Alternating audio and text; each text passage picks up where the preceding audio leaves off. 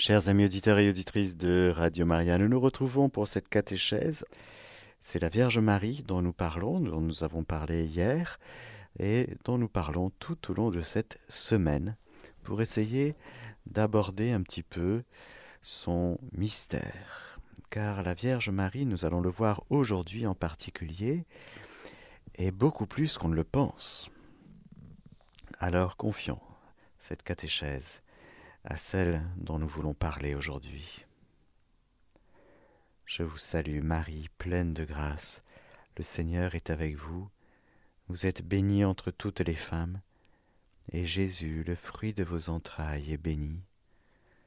Sainte Marie, Mère de Dieu, priez pour nous pauvres pécheurs, maintenant et à l'heure de notre mort. Amen.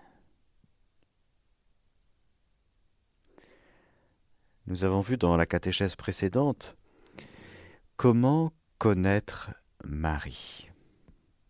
Et nous avons vu que nous connaissons Marie par le biais, par la médiation de l'Église. Et lorsque nous parlons de l'Église, nous parlons d'abord de ceux et celles qui l'ont côtoyé de près, à savoir les apôtres, et de ce regard de foi et de cette relation d'amour qu'ils ont pu avoir avec Marie, cette femme, cette mère de Jésus, qui était là auprès de Jésus, pas tout le temps, pas tous les jours pendant les trois ans de vie apostolique, mais ils ont côtoyé Jésus et Marie, ses apôtres.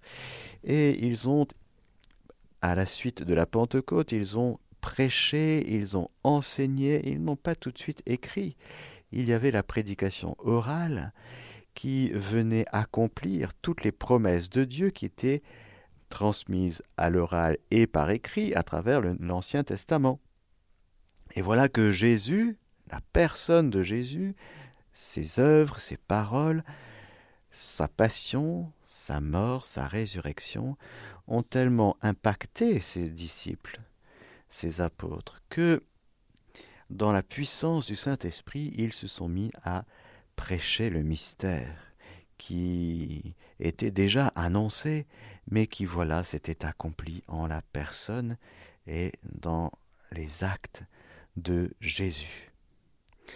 Alors, il est vrai que la prédication apostolique n'a pas pour objet d'abord de parler de Marie, elle a d'abord pour objet de proclamer Jésus-Christ est Seigneur, Jésus, ce Jésus que vous avez crucifié, est non seulement le Messie, mais il est le Sauveur, il est ressuscité, et par sa mort et sa résurrection, il nous procure, il nous donne le salut. Le salut. Jésus est le Sauveur. Il est non seulement le Messie, c'est-à-dire le oint, c'est-à-dire ce fils de David attendu de la lignée davidique, celui qui doit venir annoncé par les prophètes. Élie doit venir avant, c'est Jean-Baptiste, et voilà que, en fait, toute l'écriture parlait de lui. Rappelez-vous ce dialogue entre les disciples d'Emmaüs et Jésus lui-même. Alors il fait un collier de perles et il reprend toute l'écriture. Et alors il dit, vous voyez, là c'était moi, là c'était moi, là c'était moi, là c'était moi. Et oui. Alors voilà que c'est la personne de Jésus qui accomplit l'écriture. C'est la personne de Jésus, encore une fois, qui est l'objet de la plénitude de la révélation et qui est annoncée. Annoncée non seulement aux brebis perdues de la maison d'Israël, c'est-à-dire aux Juifs, mais aussi aux païens.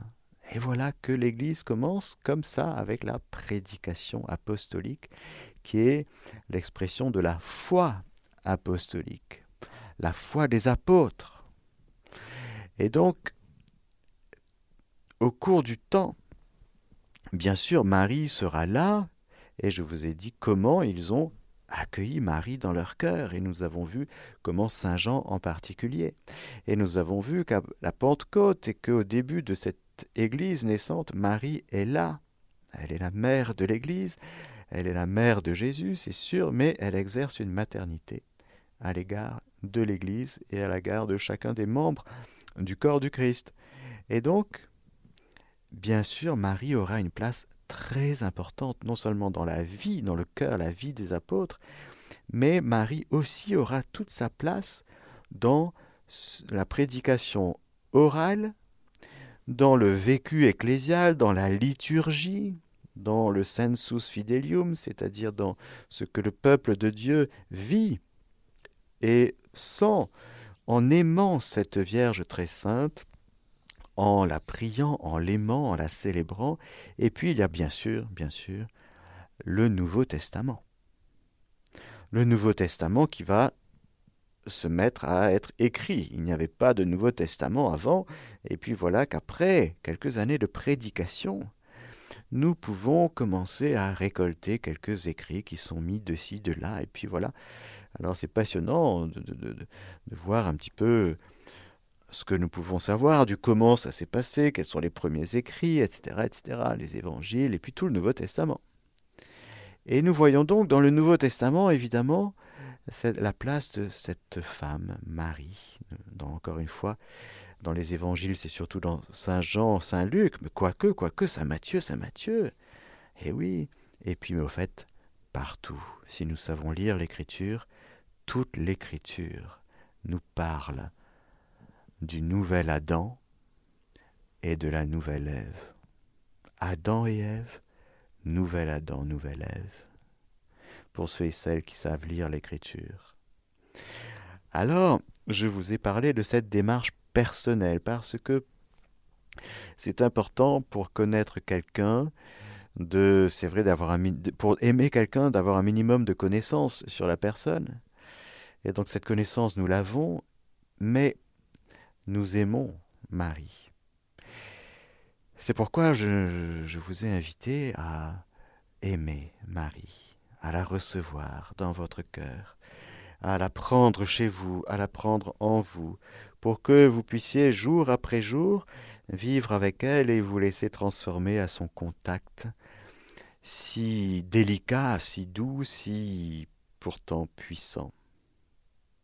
Nous y reviendrons lorsque nous parlerons de sa mission, la mission spécifique de Marie, son rôle spécifique. Il est multiple, il est magnifique. Aujourd'hui, je voudrais peut-être avec des mots un peu plus théologiques, donc il faudra s'accrocher par moments, je vous préfère vous, vous prévenir, attachez bien votre ceinture. Je vais parler un petit peu de comment mieux connaître Marie dans son mystère. Parce que c'est vrai que lorsque nous accueillons Marie, nous l'aimons. On va dire Maman Marie, vous voyez. On va dire Maman chérie. On a raison. On aura des petits mots comme ça pour manifester que notre lien d'amour affectif est très vivant avec elle. C'est notre maman, c'est normal. Mais il nous faut, lorsque nous parlons de la Vierge Marie, savoir un petit peu davantage son mystère, le mystère profond de cette femme que nous aimons et qui est notre mère. Alors, je rappelle, pour ceux et celles qui ont un peu le réflexe de dire Ah, c'est pas écrit dans la Bible, donc c'est faux, je rappelle que pour nous, catholiques, nous n'avons pas que la Bible comme source. Pour rentrer dans le mystère révélé par Dieu, nous avons aussi, et d'une manière intrinsèquement liée avec la Bible, nous avons la tradition. Bible, Sainte Écriture et tradition sont intrinsèquement liés et toutes les vérités que nous recevons de Dieu, de Dieu, attention, pas de Dieu, c'est pas des inventions de l'Église, de Dieu, sur tout ce qui a plu à Dieu de nous révéler,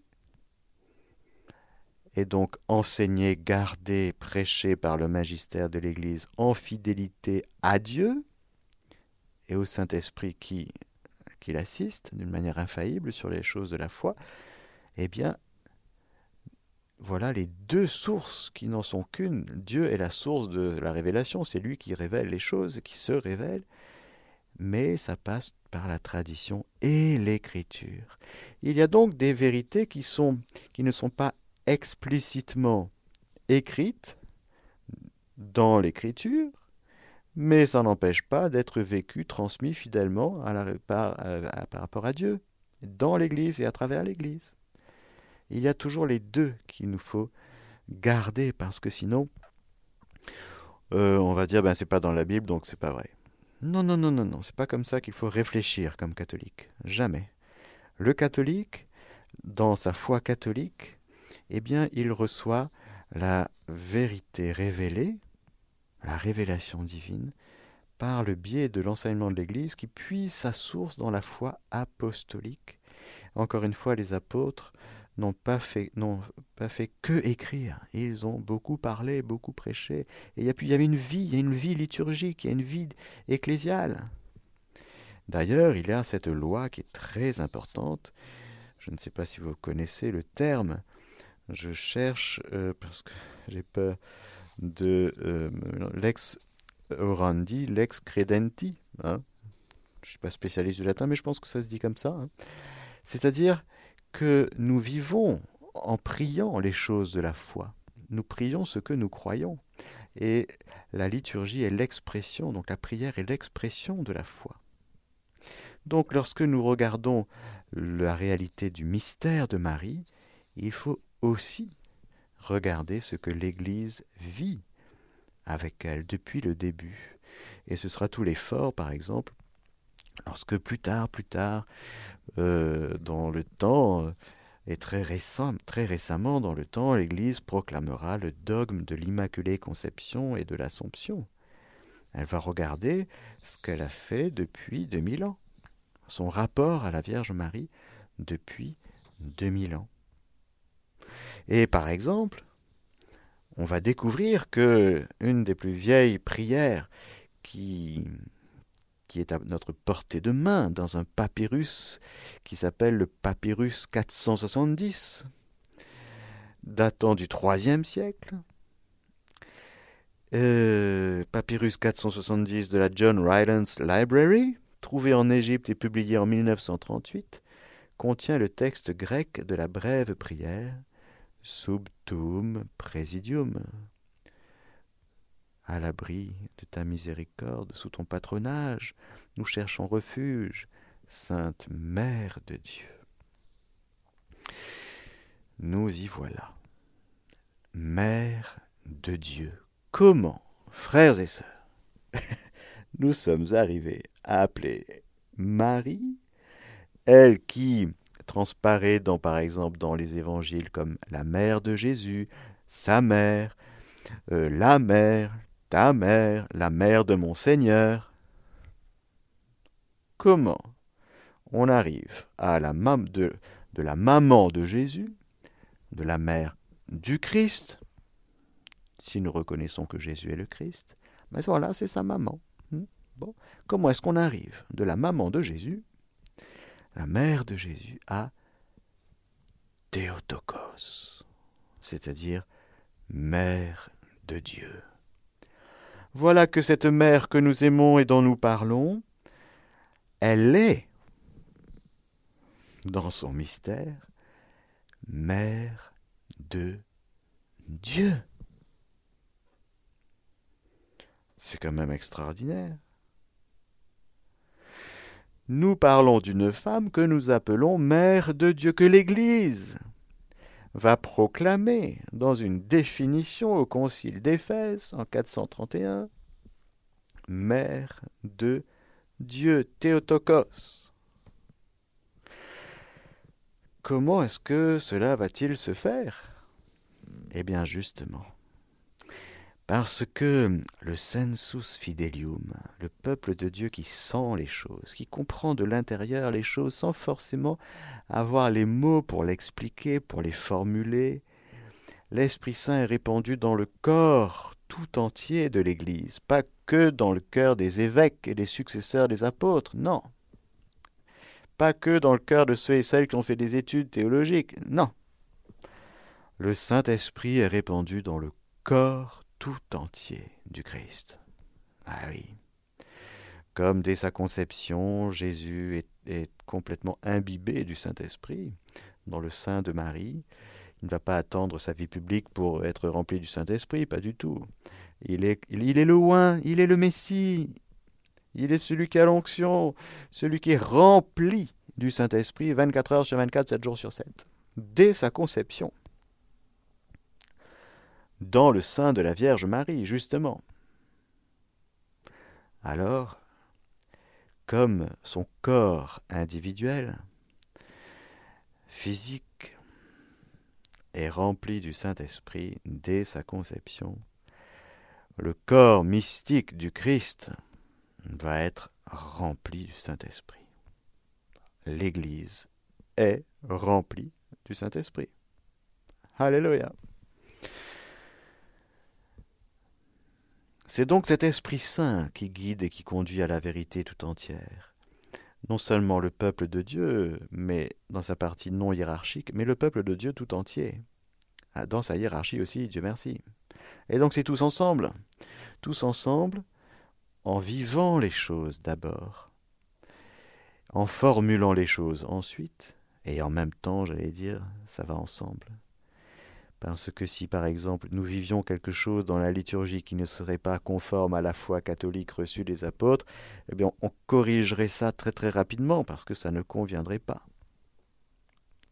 Or, il se trouve que dans la liturgie de l'Église, nous ne prions et nous ne disons que des mots qui sont conformes à la révélation divine.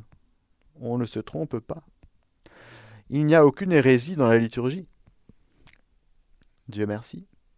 Et donc, la vie liturgique, le vécu ecclésial, je l'appelle comme ça, c'est peut-être un peu maladroit, mais j'espère que vous comprenez.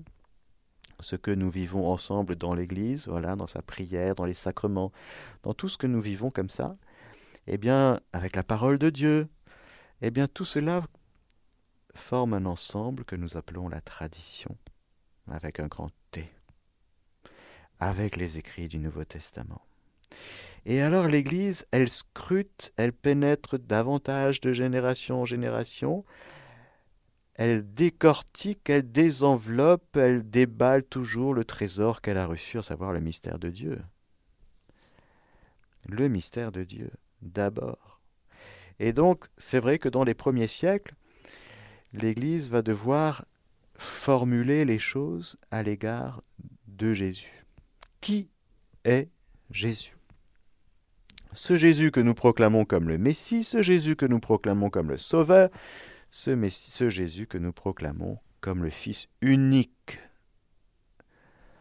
et non pas créé, consubstantiel au Père, et par lui tout a été fait. Donc ce Fils est aussi le Créateur, ce Fils est Dieu. Voilà que l'Église proclame la divinité de Jésus. Ce Jésus de Nazareth vrai homme, est Dieu. Ah oui, mais il n'y en a qu'un de Dieu. bah oui, il n'y en a qu'un. Mais c'est pas le, Dieu de l'Ancien Testament. Qu'est-ce que tu me dis que Jésus est Dieu? Il n'y en a qu'un. Et voilà que tout le mystère de la Trinité nous est révélé et que nous découvrons qu'au cœur de ce Dieu unique et un, il y a le Père, le Fils et le Saint-Esprit, que le Père est Dieu, que le Fils est Dieu, que l'Esprit Saint est Dieu. Il a fallu beaucoup de, d'énergie, j'allais dire, dans le cœur même de l'Église pour s'affermir dans ces vérités merveilleuses et fondamentales, non seulement à l'intérieur de l'Église, mais aussi à l'égard de l'extérieur, à l'égard des hérétiques, à l'égard de toutes les personnes qui disaient d'autres choses et qui croyaient autre chose. Il a fallu donc à l'Église beaucoup d'énergie, beaucoup de saints, beaucoup de théologiens, beaucoup de, pères ecclésiastiques, de pères de l'Église, beaucoup de, de gens, euh, de saints, pour proclamer, affirmer, définir, préciser notre foi, la foi de l'Église une, sainte, catholique et apostolique, la vraie foi. Et donc au passage dégager les hérésies, et donc affirmer que ce Jésus de Nazareth est beaucoup plus qu'un homme. Si son humanité est une vraie humanité, si son âme et son corps sont créés, sa personne, la personne de Jésus, est divine. La personne de Jésus, c'est la deuxième personne de la Sainte Trinité, c'est le Verbe de Dieu incarné. Lorsque nous disons que nous croyons en Jésus, nous croyons en Dieu, et nous disons que Jésus est Dieu, Jésus est le Fils de Dieu, fait homme. Et donc, c'est d'abord ça, les conflits, les combats, les bagarres, ce qu'on appelle une vérité d'abord christologique. C'est d'abord à l'égard du Christ. Qui est Jésus-Christ Que l'Église a dû, au cours des siècles, des premiers siècles, eh bien, euh, beaucoup bagarrer, beaucoup euh, affirmer, expliquer, creuser toutes ces choses. Et alors, vous allez me dire, mais, mais Marie alors? Eh bien justement, voilà que nous trouvons les vieilles prières au sujet de Marie qui est aimée, priée, célébrée, honorée, chantée, louée, et avec un vocable Mère de Dieu, Théotokos. Alors, il y aura des petites bagarres. Je vais vous raconter une histoire de bagarre. Hein. Nous sommes au 5e siècle. C'est une dispute. Une dispute entre le patriarche de Constantinople, vous voyez Constantinople, c'est la Turquie aujourd'hui, Nestorius, retenez bien Nestorius. Et là, tout le monde doit dire Ouh Pas bien, Nestorius. Nestorius, il tentait de résoudre un problème essentiellement christologique. Il reconnaissait par-dessus tout au Christ une complète humanité. Il est vraiment homme, ce Jésus, pas de problème. Et soulignait la dualité en celui qui est vrai Dieu aussi bien que vrai homme. Il tendait à admettre deux sujets personnels. Une personne divine, une, entre guillemets, une personne humaine, qui se conjoignait en une personnalité d'union il considérait l'union de la nature humaine avec la nature divine sous le mode de l'inhabitation, ou union morale, par bienveillance. Par conséquent, ce Nestorius, ouh, pas bien. Par conséquent, il affirme que les attributs de l'humanité et de la divinité ne sont pas interchangeables. Bref, avec cette dualité, Nestorius n'acceptait pas de dire que le Verbe est né de la Vierge Marie. Celle-ci était la mère de l'homme Jésus, mais pas du Fils de Dieu. Vous comprenez le problème? Il pouvait dire, bon, elle est la mère de l'homme Jésus, mais pas de Jésus qui a... Il, il avait un peu de mal, Nestorius il ne pouvait donc pas approuver le titre de Théotokos, mère de Dieu. Ouh Face aux réticences de Nestorius, Cyril d'Alexandrie. Ah, et là tout le monde applaudit. Cyril d'Alexandrie, un caractère épouvantable. Réagit en écrivant des lettres dont trois à Nestorius et en convoquant en 430 un synode à Alexandrie, c'est en Égypte pour ceux qui ne savent pas, où il condamne la doctrine du patriarche de Constantinople, il se produit la même chose à Rome la même année avec le pape Célestin. Nestorius, de son côté, écrit d'abord au pape. Nestorius, ouh, il écrit d'abord au pape, puis il se tourne vers l'empereur pour qu'il convoque un concile œcuménique qui tranche la controverse. L'empereur Théodose II, d'accord avec son homologue d'Occident Valentin III, convoque le concile à Éphèse pour la Pentecôte 431. Nous sommes le 7 juin. Et voilà qu'à ce concile, le titre de Théotokos va être défini. Très important. 431, très important. Concile d'Éphèse. À la différence, cela dit, d'autres conciles, celui d'Éphèse n'a pas adopté une brève définition doctrinale, non plus qu'une profession de foi spécialement redirigée pour affermir la vérité contestée les pères du Concile ont approuvé une lettre de Cyril d'Alexandrie adressée à Nestorius. La deuxième qu'il lui a écrite, il en a écrit trois, et c'est la deuxième qui va être prise et qui va être euh, déclaré conforme à la foi catholique par le Concile. Je vous cite donc un passage important de cette lettre. Lettre de Cyril d'Alexandrie à Nestorius. Il dit, je cite, Si nous rejetons l'unité de personne, parce qu'impossible ou indigne, nous en venons à dire qu'il y a deux fils. Nous ne devons pas diviser en deux l'unique Seigneur Jésus-Christ. Cela ne profiterait en rien à la foi FOI que certains parlent de l'union des personnes. L'écriture, l'écriture, hein, il se base sur l'écriture. L'écriture ne dit pas que le Verbe de Dieu s'est uni la personne d'un homme, mais qu'il s'est fait chair le Verbe s'est fait chair. Prologue de Saint Jean. Dire que le Verbe s'est fait chair ne signifie rien d'autre qu'il a participé comme nous à la chair et au sang. Il a fait sien notre corps.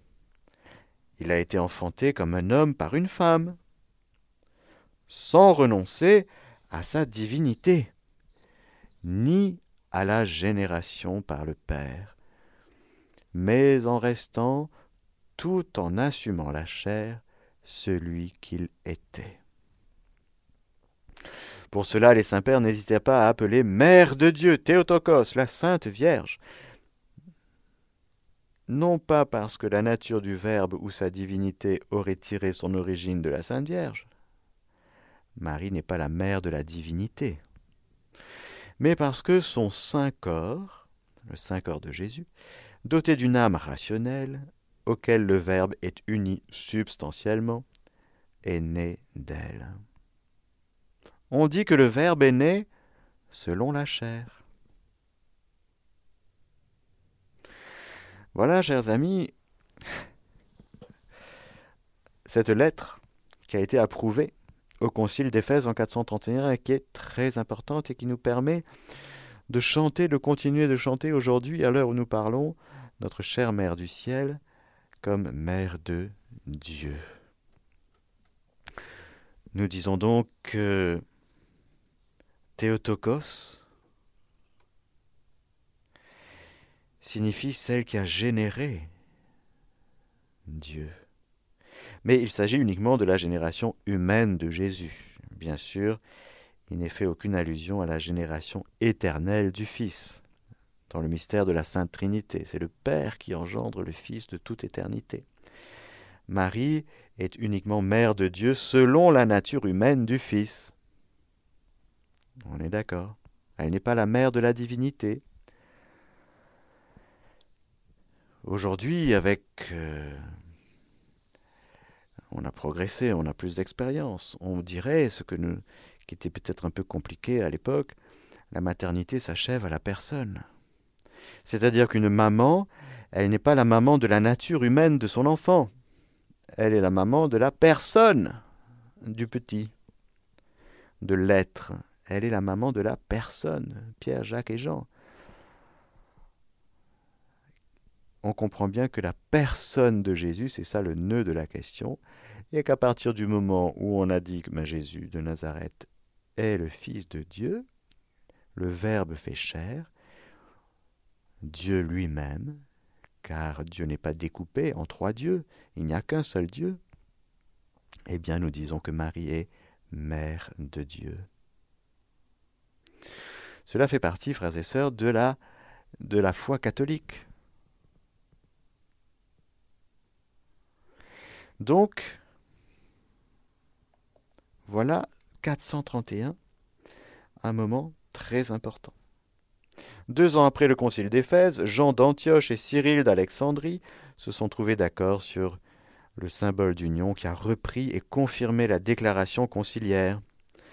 Ce symbole a surmonté le conflit entre l'école d'Antioche et celle d'Alexandrie et fut accueilli favorablement par le pape Sixte III. Le titre de Théotokos entre aussi dans la définition du concile de Chalcédoine quelques années plus tard, qui, condamnant le monophysisme, reprend tant la vraie humanité du Christ que la vraie divinité du Christ, et mentionne la Vierge Marie et Mère de Dieu selon l'humanité. Voilà donc qu'après Éphèse, le titre de Théotokos ne fut plus mis en question. Grande victoire. Saint Cyril d'Alexandrie. Voilà, c'est croustillant un peu. Hein. Vous avez écouté peut-être euh, les émissions de notre euh, euh, animateur Philippe Comte qui parlait des conciles, histoire et enjeux des conciles. Il a, il a beaucoup travaillé ces questions et il donne des, des, des, petites, des petits éléments croustillants. Hein. Voilà, c'était plutôt viril comme ambiance, on dira ça comme ça. Hmm. Voilà donc que Marie, celle dont nous parlons, celle que nous honorons, historiquement, si vous voulez, je fais un parcours avec vous. D'abord, nous regardons ce rapport personnel des apôtres, en particulier Jean. Et puis, en vivant avec elle, avant même son assomption, qu'après son assomption, la vie de l'Église continue. Jésus est le centre, Marie, elle est toujours là, toujours honorée, toujours aimée. Et voilà que dans l'histoire, l'Église aura besoin d'avoir des conciles pour préciser les choses. Concile d'Éphèse 431, Marie est mère de Dieu. Confirmation que ce qui existait déjà dans la liturgie, dans la piété, dans l'amour du peuple de Dieu à l'égard de Marie, en l'appelant déjà Théotokos, eh bien c'était conforme à la foi catholique reçue des apôtres. Je voudrais terminer cette catéchèse sur la Théotokos en disant ceci, en m'arrêtant avec vous sur le moment par excellence où cette mère très sainte, remarquez que dans les formules que j'ai utilisées, utilisées par l'Église, il y a le mot Vierge, Marie. Nous reviendrons dans la prochaine catéchèse, car dans l'histoire de l'Église, justement, à l'égard de la Vierge Marie, elle a été proclamée Mère de Dieu, Ensuite, comme elle est la mère de Dieu, on va continuer dans l'Église à scruter le mystère avec amour et avec intelligence et avec des écrits merveilleux, et l'Église arrivera à proclamer la virginité perpétuelle de Marie. Marie, vierge avant la conception, pendant la conception et après l'enfantement. Ce sera le sujet prochain. Et après, après, encore dans le temps, l'Église, en continuant à vivre avec Marie toujours vierge, Mère de Dieu toujours vierge, elle va comprendre que la sainteté de Marie, elle est là dès le commencement, dès la conception, et on pourrait dire qu'elle est Immaculée Conception. Voyez, ça viendra après. Ça ne nous empêchera pas de vivre avec Marie toute sainte avant, sans avoir les formulations adéquates mais nous vivons les choses dans la foi, d'une manière parfois implicite au niveau des formulations. La formulation explicite vient après, dans le temps. Voilà donc que pour terminer, je voudrais avec vous revenir au moment M, au grand moment M, où Marie va devenir de fait la mère de Dieu, la Théotokos. C'est extraordinaire, il ne faut jamais s'habituer à ce genre de choses. Frères et sœurs, je vous relis ce passage de 1 Corinthiens 2.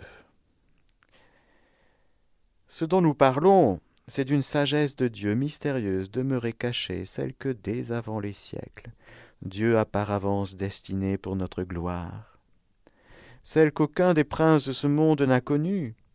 S'il l'avait connue en effet, il n'aurait pas crucifié le Seigneur de la gloire mais selon qu'il est écrit, nous annonçons ce que l'œil n'a pas vu, ce que l'oreille n'a pas entendu, ce qui n'est pas monté au cœur de l'homme, tout ce que Dieu a préparé pour ceux qui l'aiment. Voilà donc, frères et sœurs, que ce que nous appelons le mystère de l'incarnation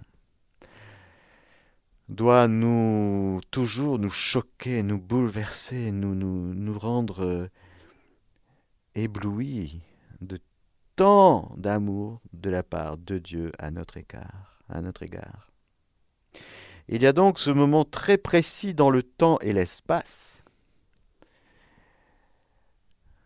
Dans le temps et l'espace, l'espace, c'est Nazareth. Et le temps, c'était au moment où Quirinius était gouverneur de Syrie, etc. Vous vous souvenez? Très précis.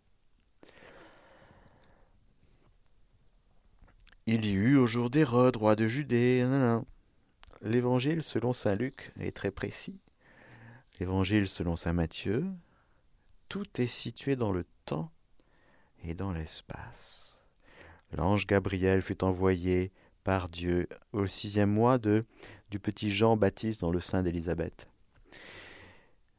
Une ville de Galilée du nom de Nazareth a une vierge fiancée à un homme du nom de Joseph. De la maison de David, et le nom de la vierge était Marie. Voilà que, au moment de cette annonciation, L'ange entra et lui dit, Réjouis-toi, comblé de grâce, le Seigneur est avec toi. À cette parole, elle fut toute troublée, et elle se demandait ce que signifiait cette salutation. Et l'ange lui dit, Sois sans crainte, Marie, car tu as trouvé grâce auprès de Dieu. Voici que tu concevras dans ton sein et enfanteras un fils et tu l'appelleras du nom de Jésus. Il sera grand et sera appelé fils du Très-Haut. Du Très-Haut. Le Seigneur Dieu lui donnera le trône de David son père.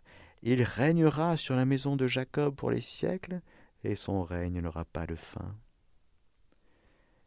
Mais Marie dit à l'ange, Comment cela sera-t-il puisque je ne connais pas d'homme? Nous y reviendrons lorsque nous parlerons de la virginité de Marie. L'ange lui répondit, L'Esprit Saint viendra sur toi, et la puissance du Très-Haut te prendra sous son ombre. C'est pourquoi l'être saint qui naîtra sera appelé Fils de Dieu.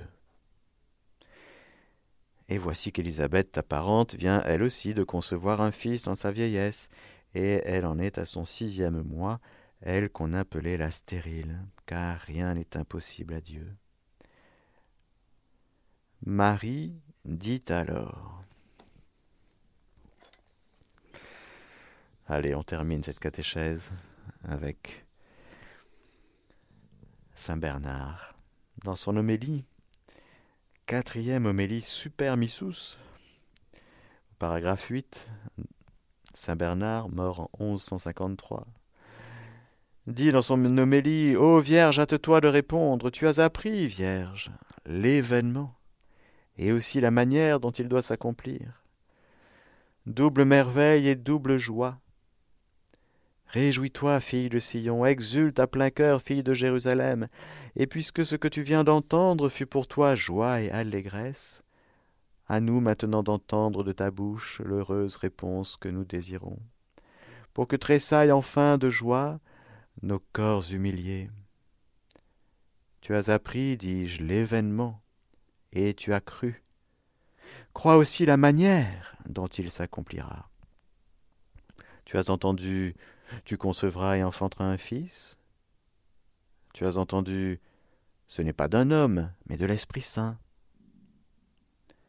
L'ange attend ta réponse, l'ange attend la réponse, il est temps pour lui de retourner vers Dieu qui l'a envoyé. Nous attendons, nous aussi, ô souveraine, une parole de pitié, nous misérables, écrasés par une sentence de damnation. Voici qu'on vient offrir la rançon de notre délivrance. Nous serons libérés tout de suite, si tu acceptes. Dans la parole éternelle, Verbe de Dieu, nous avons été créés tous, et nous voilà condamnés à mort. Dans ta brève réponse se trouve le remède qui doit nous ramener à la vie. cette réponse, ô bonne Vierge. Adam, pitoyable exilé du paradis, avec sa postérité de misère, la réclame de toi. Abraham, David, t'en supplie. Tous les autres saints ancêtres sollicitent cette réponse. Tes pères, par conséquent, qui eux aussi habitent le sombre pays de la mort. Le monde entier dans l'attente se tient prosterné à tes genoux. Et ce n'est pas sans raison, puisque du mot que ta bouche va prononcer dépend de la consolation des malheureux, le rachat des captifs, la libération des condamnés, en un mot, le salut de l'universelle filiation d'Adam, c'est-à-dire le salut de toute ta propre race. Donne ta réponse, ô Vierge, hâte-toi, ô souveraine, donne cette réponse que la terre, que les enfers, que les cieux aussi attendent. Le roi lui-même, Seigneur de tous, est en suspens. Autant il a convoité ta beauté, autant il désire à cette heure le oui de ta réponse. Ce oui par lequel il a résolu de sauver le monde.